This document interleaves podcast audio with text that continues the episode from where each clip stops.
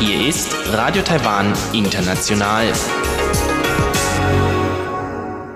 Herzlich willkommen zum halbstündigen deutschsprachigen Programm von Radio Taiwan International am Donnerstag, den 20. Dezember.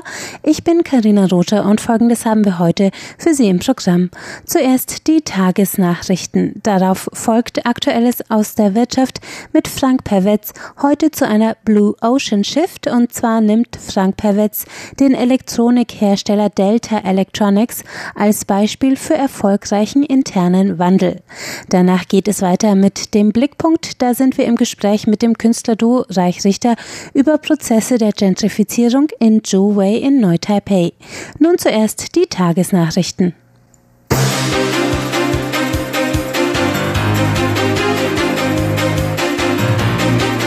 Sie hören die Tagesnachrichten von Radio Taiwan International.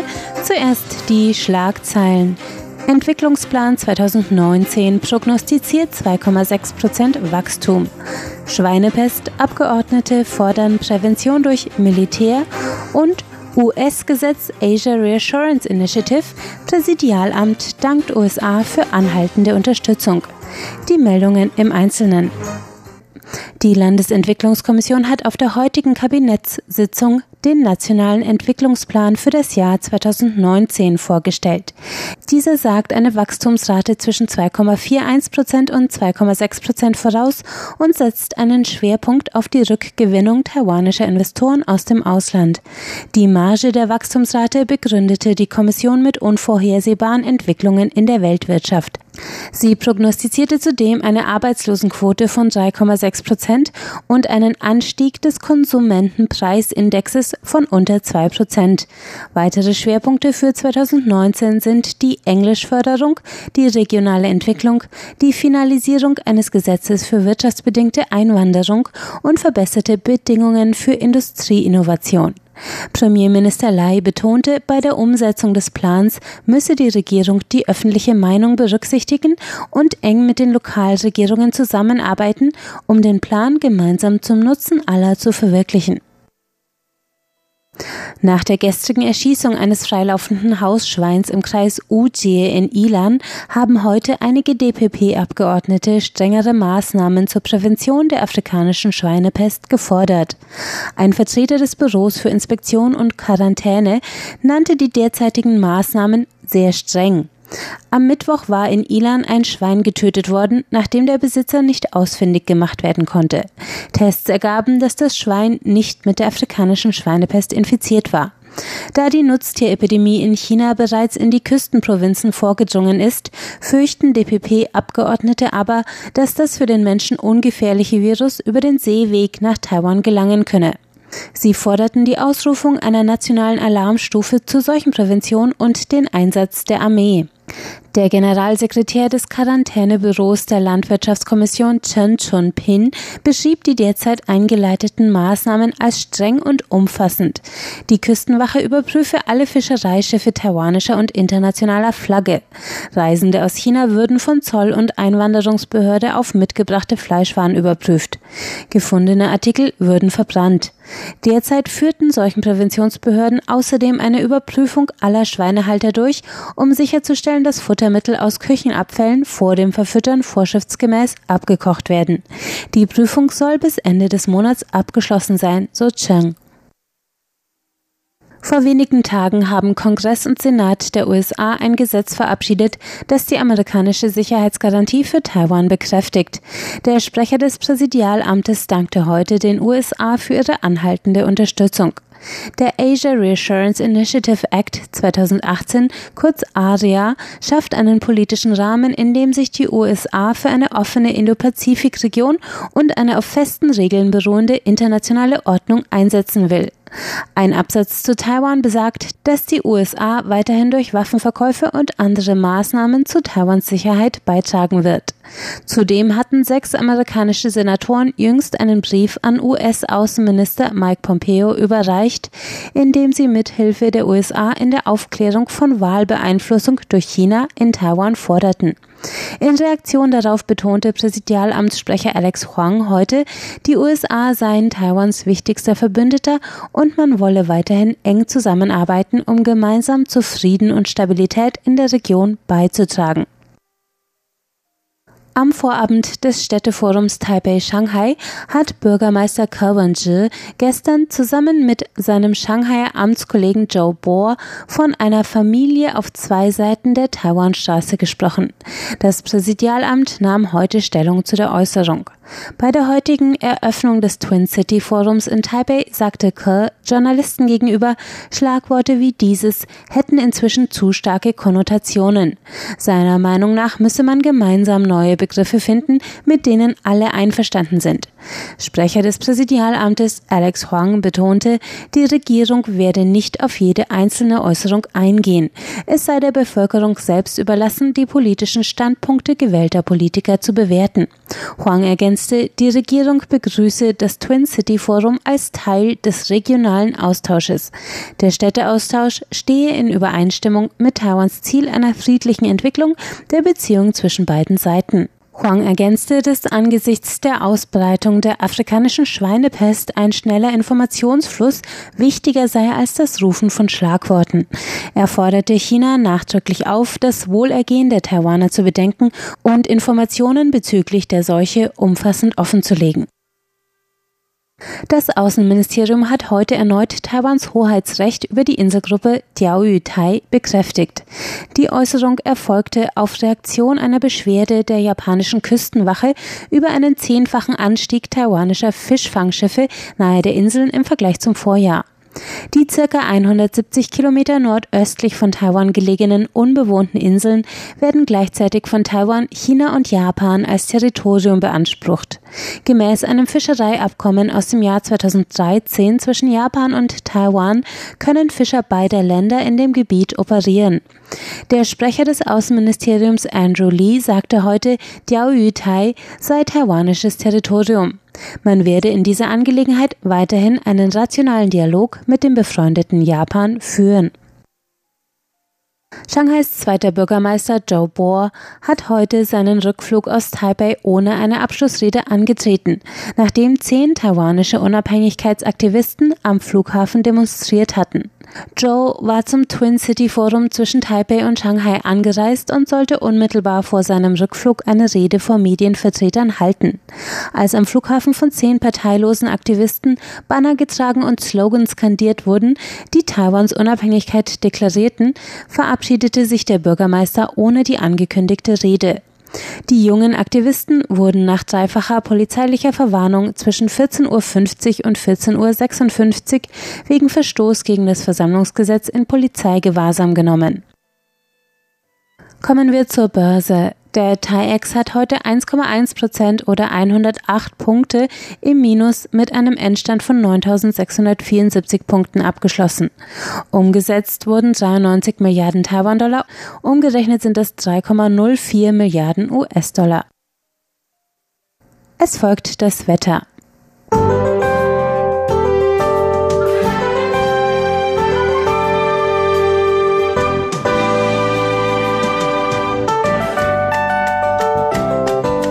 Landesweit trocken und tagsüber sonnig war es heute in Taiwan. Bis zu 30 Grad stiegen die Werte um die Mittagszeit entlang der Westküste der Insel. Im Norden und Osten wurde es immerhin 25 bis 27 Grad warm. Zum Abend hin erfolgte eine deutliche Abkühlung auf ca. 20, nachts sogar nur noch 15 Grad im flachen Land. Morgen Freitag ist der Trend gleichbleibend.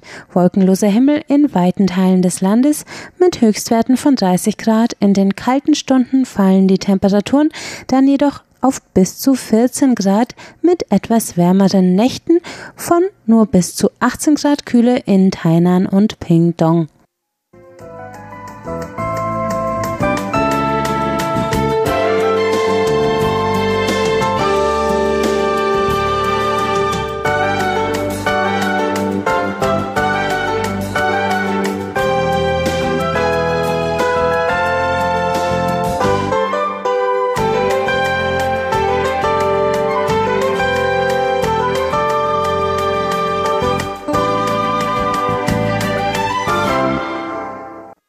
Nun geht es weiter mit Aktuelles aus der Wirtschaft.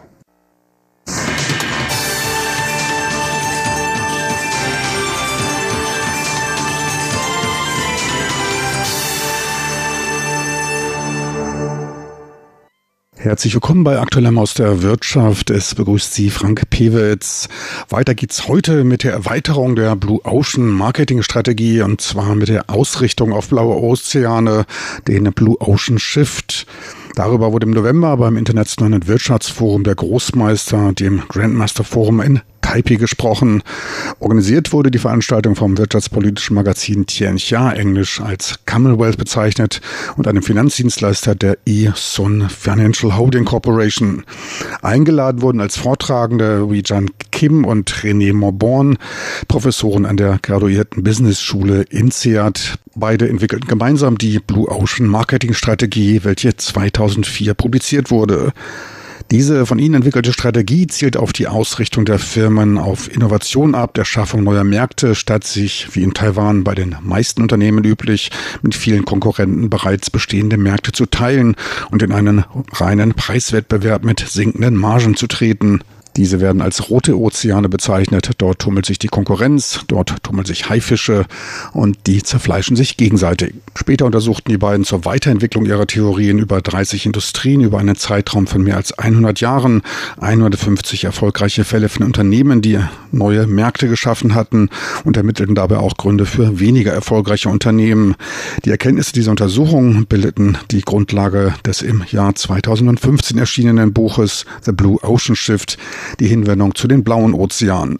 Innovation und Modernisierung, höhere Wertschöpfung ist auch ein in Taiwan oft gehörtes Ziel. Das Interesse an dem Vortrag war daher entsprechend groß. 3000 Zuhörer befanden sich im Saal, unter ihnen etliche Geschäftsleute.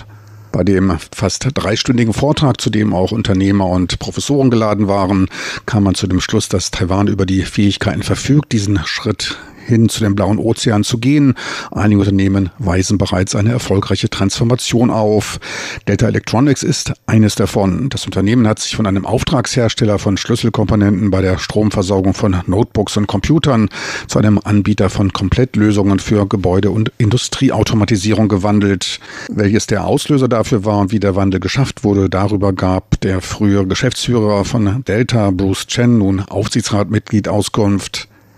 其实台达电子，我们在二零零九年碰到整个金融海啸。Wir erlebten im Jahr 2009 den Finanztsunami, wodurch es bei uns erstmals seit mehr als zehn Jahren abwärts ging. Wir betrachteten dann in dieser Zeit das Gesamtumfeld, stellten fest, dass die Umstände nicht gut waren, dass gerade der Markt für Elektrokomponenten schon sehr stark bedient wurde und erwarteten auch für die Zukunft kein großes Wachstum. Ein wichtiger Punkt unserer Betrachtung war, dass sich unser Unternehmen der Energieeinsparung verschrieben hatte. Wir fokussierten auf Energieeffizienz. Aus dem Feld der Herstellung von Stromversorgungskomponenten kommend, wo wir bereits mit einer sehr hohen Effizienz von über 90 Prozent arbeiten, stellten wir fest, dass wir dort für den Kunden nicht mehr viel an weiteren Einsparungen bieten konnten und mussten uns umorientieren. Zu dieser Zeit ergab sich die Gelegenheit, teilweise Unternehmen mehr auf die Schaffung von Marken auszurichten. Wir verwendeten dann sehr viel Zeit in Gruppensitzungen darauf, um die Ausrichtung des Unternehmens für die nächsten zehn Jahre zu diskutieren.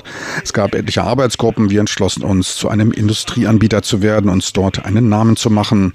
Wir wendeten uns daher von der Herstellung von Stromversorgungskomponenten ab und richteten uns auf Systemeffizienz aus, wo wir Gesamtlösungen bieten wollten. Anfangs war es uns noch unklar, wie es dort hingehen soll. Wir verwenden recht viel Zeit mit der Analyse unserer damaligen Fähigkeiten. Ursprünglich waren wir Auftragshersteller für Hardwarekomponenten im technischen Bereich. Wir schauten uns daher draußen Lösungen anbieten Unternehmen an, um zu wissen, welche Fähigkeiten benötigt werden. Wir stellten dabei fest, dass die Wertschöpfungs- bzw. Lieferkette für Anbieter von Lösungen sehr, sehr lang ist und weit über die von uns bisher angeforderten Fähigkeiten des Entwerfens und Produzierens hinausgingen. Wir uns nun selbst unseren Markt und unsere Spezifikation definieren, um die Schlüsselkunden in unserer Zielgruppe zu gewinnen. Des Weiteren ging es um Architekturdesign und damit verbundene Dienstleistungen, ein sehr breiter Bereich. Wir fragten uns, wie wir diese Fähigkeiten erreichen konnten. Die Ressourcen waren in verschiedenen Einheiten verteilt. Wir hatten etwa 30 bis 40 Produktionsketten, die sich wiederum in fünf Bereiche aufteilten. Um als Lösungsanbieter auftreten zu können, mussten wir die Fähigkeiten der einzelnen Abteilungen erhöhen. Wir machten Inventar über unsere Fähigkeiten und Gedanken darüber, auf welche Märkten wir Lösungen anbieten wollten. Als uns dies klar war, mussten wir natürlich die Organisation und auch die Betriebskultur anpassen. Wir machten uns daher Gedanken, wie wir als Marke und mit welcher Marketingstrategie auftreten wollten, welche Märkte sollen entwickelt werden, in welchen Bereichen es wie viele Produktionslinien gibt. Wichtig war auch der Prozess der Fusion und der Übernahmen. Die Unternehmensumgestaltung erfolgte im ersten Jahr, im zweiten begannen dann die größeren Unternehmensreformen. Es wurden noch etliche Funktionsgruppen von außen eingebettet und in die ganze Infrastruktur integriert. Wir gründeten auch eine Gruppe zur Produkt- und Lösungsentwicklung, um die einzelnen weiteren Abteilungen von Delta Electronics zu integrieren, was etwa fünf Jahre in Anspruch nahm. Also etwa fünf Jahre lang bis 2017 reorganisierten wir uns durch Einbindungen dann zu einem Anbieter von Geschäftslösungen. Bis 2017 haben wir uns auf B2B-Lösungen reorganisiert. Dort kommt der Großteil der Einnahmen und noch durch Fusionen und Übernahmen unsere Fähigkeiten ausgebaut. 再加上并购来规划我们的整体的 Ein langjähriger Prozess des Wandels, dem das seit 1975 bestehende Unternehmen ausgesetzt war. Delta Electronics hat sich mittlerweile zu einem Unternehmen mit einem Umsatz von etwa 8 Milliarden US-Dollar gemausert und beschäftigt weltweit fast 70.000 Mitarbeiter.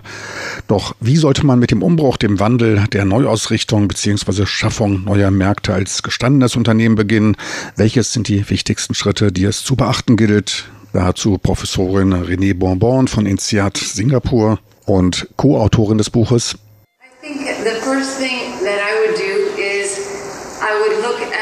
ich würde mir zuerst das Portfolio des Unternehmens anschauen, dabei aber nicht das ganze Unternehmen auseinanderreißen, sondern mir einen in den roten Zahlen stehenden Geschäftsbereich heraussuchen, der nicht von vielen anderen Projekten überladen wird und der einen Manager aufweist, der etwas unternehmen will. Es muss die Bereitschaft dazu vorhanden sein. Manche haben zwar Probleme, dementieren diese aber. Zweitens sollte man für diesen ganzen Prozess eine Gruppe schaffen, die diesen gemeinsam als Team durchläuft. Sie müssen sich die Rechte zum Umsetzen der Idee und des Wachstums verdienen. Wenn sie dann Erfolg haben, so setzt das in dem Unternehmen neue Energie frei, was auch andere nacheifern lässt. Ihr Partner Wei Chan Kim führte den Konzernriesen Samsung als Beispiel an. Samsung Corporations.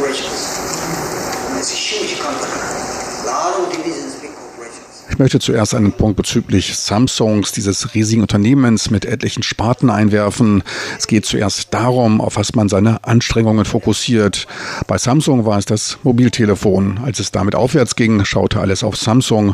Man machte es richtig und ging dann zur nächsten Unternehmenssparte über.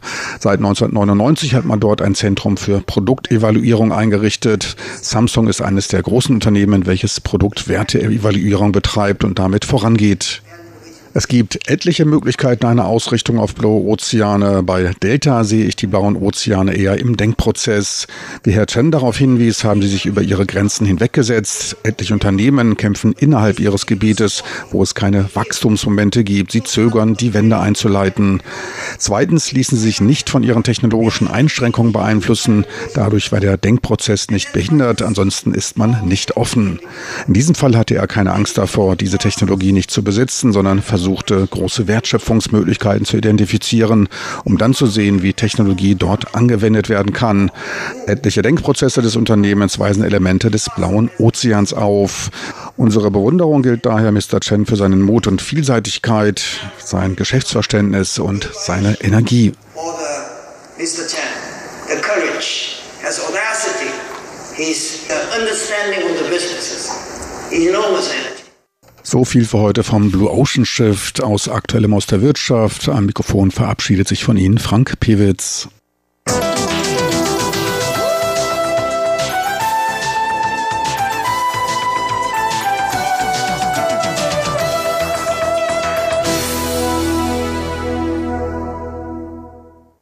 Sie hatten Aktuelles aus der Wirtschaft mit Frank Pewitz zum Thema Blue Ocean Shift. Nach einem kurzen Zwischenspiel geht es weiter mit dem Blickpunkt.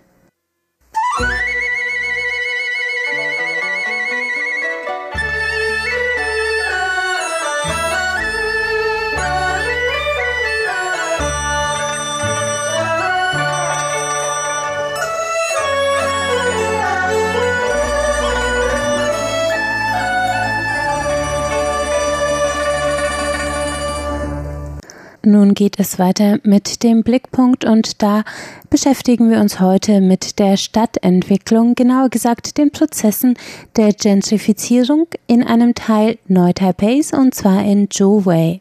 Dazu sind wir im Gespräch mit dem Künstlerduo Reich Richter, die in Zhuwei ethnografische Studien und Interviews für ihre derzeitige Ausstellung im Mokka Taipei durchgeführt haben. Blickpunkt hier in Taiwan findet man sehr häufig, dass halt sehr moderne, große Baukomplexe äh, unmittelbar neben einem oder zwei äh, alten Häusern äh, entstehen, die dann auch einfach daneben stehen bleiben. Großstädte der Gegenwart sind geprägt von wachsender Bevölkerung, steigenden Immobilienpreisen und immer mehr Raum für Konsum und Geschäft. Das trifft für deutsche Metropolen ebenso zu wie für Taiwans städtische Zentren. Mit den menschlichen Geschichten hinter diesem Trend hat sich das Künstlerduo Reich Richter aus Köln für ihre Ausstellung beschäftigt. Drei Jahre verbrachten Rebecca Reich und Markus Wieler Richter in städtischen Nachbarschaften, darunter Zhuwei in Neu-Taipei, beobachteten das Leben vor Ort, knüpften Kontakte zu Bewohnern und führten Interviews mit den stillen Zeugen des städtischen Wandels, mit den alteingesessenen Anwohnern. Aus den Interviews ist eine Multimedia-Installation entstanden, die unter dem Titel The House and the World als Teil ihrer aktuellen Solo-Ausstellung im Mokka Taipei zu sehen ist. Nachdem wir bereits im Kulturpanorama über die Ausstellung berichtet haben, beschäftigen wir uns heute mit den Beobachtungen der beiden Künstler zur Stadtentwicklung in Zhuwei. Liebe Rebecca Reich, lieber Markus Wieler-Richter, herzlich willkommen im Studio. Sie waren ja neben Berlin und Brooklyn auch in Zhuwei in Neu-Taipei. Daher meine erste Frage, was ist Ihnen bei Ihren Dokumentationsarbeiten in Zhuwei denn besonders aufgefallen? Zhuwei hier in New Taipei City war, war besonders spannend, weil es in dieser Phase der, der, des Umbruches ist, wo die Kontraste noch sehr groß sind und, und direkt nebeneinander äh, liegen. Das findet man natürlich in allen Großstädten ähm, mehr oder weniger stark, aber unser Eindruck war schon der, dass, dass es hier in, in, in, in Taiwan eine größere Akzeptanz gibt, mit diesen äh, sehr starken, äh, unmittelbaren äh, Widersprüchen auch zu leben. Also aus, aus Deutschland kennt man das ja vielleicht, wenn da irgendwelche größeren Bauvorhaben äh, stattfinden, dann, dann wird wirklich gewartet, bis auch der letzte äh, Hausbesitzer der ursprünglichen Bebauung dann aufgegeben hat und ausbezahlt wurde und, und wirklich ähm, ein, ein freies Terrain ist und dann wird erst gebaut, auch wenn das den Baubeginn vielleicht verzögern mag. Aber hier in Taiwan findet man sehr häufig, dass halt sehr moderne, große Baukomplexe äh, unmittelbar neben einem oder zwei äh, alten Häusern äh, entstehen, die dann auch einfach daneben stehen bleiben. Ist es, weil die Geschwindigkeit der Entwicklung eine andere sein muss, weil Taiwan sozusagen im Zeit, in einem Zeitalter der globalen Modernisierung in einem Aufhollauf begriffen ist? Was ist Ihre Einschätzung? Äh, lassen Sie mich einmal zurückgehen, kurz nach Berlin. Ähm, wir sind ja aus Köln, aber haben den letzten Sommer in Berlin verbracht. Und ich muss sagen, ich war jetzt länger dann nicht mehr in Berlin. Und was mir aufgefallen ist dort, war mit, also wirklich schmerzhaft aufgefallen, ähm, Baustellen, okay, Baustellen gibt es schon immer, aber an diesen Baustellen hingen diese großen Bauplakate mit den Renderings von diesen Investorenprojekten und das sind alles Wohnprojekte. Und ähm, das war also in, einer, in einem Ausmaß, äh, äh, dass ich es muss, aber weil es eben, weil es gebaut wird und es so langsam geht, glaube ich, dass man als Bewohner das nicht so wahrnimmt, weil es einfach so Schrittchen für Schrittchen sich verändert. Aber ich, die da als, als Künstlerin neu dahin komme und eben die Stadt zu lesen gewohnt bin, ich, ich sehe das äh, dort und, und ähm, mich erschreckt das, weil, weil ich weiß, was dahinter steht, weil äh, durch unsere Arbeit, ähm, wir haben uns auch mit einem anderen Projekt an die Quelle dieser, dieses, dieses Investoren in, oder dieser Marktpolitik äh, begeben, nämlich nach Kalifornien und haben wirklich äh, einmal versucht, dort herauszufinden, wie das denn in den 50er Jahren angefangen hat dass Boden zu einem, zu einem Gut wird, was eben was ausgetauscht wird gegen Geld. Und ich, ich weiß auch, wohin uns das führt weil man es dort schon sehen kann, weil man dort, würde ich sagen, einfach in dieser Entwicklung schon weiter voraus ist. Und wenn ich jetzt auf Taiwan gucke, dann sehe ich halt genau, dass ähm, Taiwan ist noch hinter Berlin. Ne? Ähm, es wird hier auch kommen und ich sehe das auch überall, wo das passiert. Aber was ich auch sehe, ist, dass dieses, was wir jetzt Wohnen nennen, das sind diese täglichen Praktiken, die, die ähm, den Stadtraum lebendig halten, ähm, in Taiwan sehr, sehr, sehr virulent sind und, und, und, und kräftig und so ein bisschen vielleicht wie die Natur dieser Insel. Ja, das lässt sich nicht unterkriegen und ähm, ich, ich wünsche mir einfach, dass das hier also ich wünsche mir sehr, dass das äh, hier weiter so eine widerständige Kraft darstellt. Gleichzeitig ähm, nehme ich aber auch wahr, wenn ich in der, mich im öffentlichen Raum bewege, das heißt in der U-Bahn oder auf diesen vielen kleinen schönen Plätzen sitze, dass ich selten Blickkontakt aufnehmen kann mit Menschen. Ähm, oder auch nur so ganz kleinen Blickkontakt, weil alle eben auf ihre Smartphones gucken also wie überall, es ist eine globale Entwicklung. Ich glaube, da, da gibt es nicht irgendwo etwas, was, was, wo das nicht stattfinden wird. Ich finde sehr spannend, dass Sie von den widerständischen Praktiken Taiwans sprechen, weil das auch meine Wahrnehmung des öffentlichen Raums ist, dass äh, menschliches Zusammenleben einfach stattfindet, egal was außenrum ist. Und Sie sind ja direkt in dieses menschliche Zusammenleben hineingegangen, indem Sie mit Menschen gesprochen haben über ihr Leben. Welche Geschichten sind Ihnen da begegnet? Ja, dazu muss ich Ihnen sagen, dass ähm, uns natürlich sehr, sehr viele unendliche Geschichten begegnet sind. Und gerade in ihrer Unendlichkeit ist es wieder keine Geschichte. Wir haben nicht so Wert auf die einzelne Geschichte an sich gelegt, sondern mehr auf die Art und Weise, vielleicht wie sie erzählt wird, in welchem Kontext sie erzählt wird und was neben der Geschichte auch noch erzählt wird. Und also allen Menschen, denen wir begegneten, sind die Veränderungen bewusst. Und sie sehen sie alle. Und äh, sie, sie, sie erzählen von diesen Veränderungen, aber ohne sie zu beurteilen sondern einfach als ein Fakt, der Teil von ihrem Leben ist.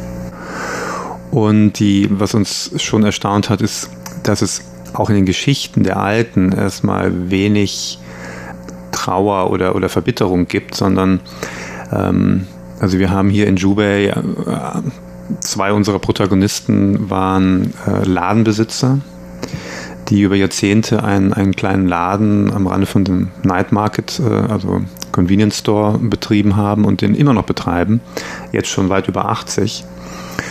Und mit einer gewissen Altersweisheit und Milde dort ähm, einfach die Veränderung beobachten, aber aus ihrem vertrauten Ort heraus. Also dieser Ort gibt ihnen so lange die Sicherheit noch und ähm, ich glaube, das hilft natürlich dann auch, wenn, wenn es so ein Nebeneinander gibt, dass dann diese Veränderungen nicht als so brutal wahrgenommen werden. Und was es natürlich in Taiwan auch immer gibt, ähm, die Tempel werden natürlich nicht angerührt. Und um die Tempel herum gibt es immer noch auch noch sozusagen äh, ein Refugium von, von einfach anderem Stadtraum. Sie hörten ein Gespräch mit dem Künstlerduo Reich Richter, das wir am 12. November aufgezeichnet haben. Im nächsten Blickpunkt beschäftigen wir uns noch einmal mit der Frage der Gentrifizierung in Taipei und hören mehr von Reich Richter.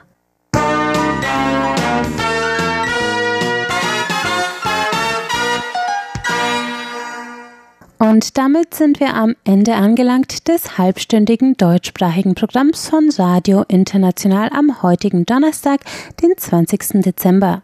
Alles heute Gehörte finden Sie wie immer auch im Internet unter www.de.rti.org.tv. Außerdem sind wir auf Facebook unter Radio Taiwan International minus Deutsch vertreten. Dort posten wir täglich aktuelle Bilder aus Taiwan und kleine Videos gibt's außerdem. Besuchen Sie uns doch gerne dort. Ansonsten freuen wir uns auch über E-Mails an deutsch.rti.org.tv. Ich bin Karina Rother. Ich bedanke mich fürs Einschalten und sage Tschüss, bis zum nächsten Mal.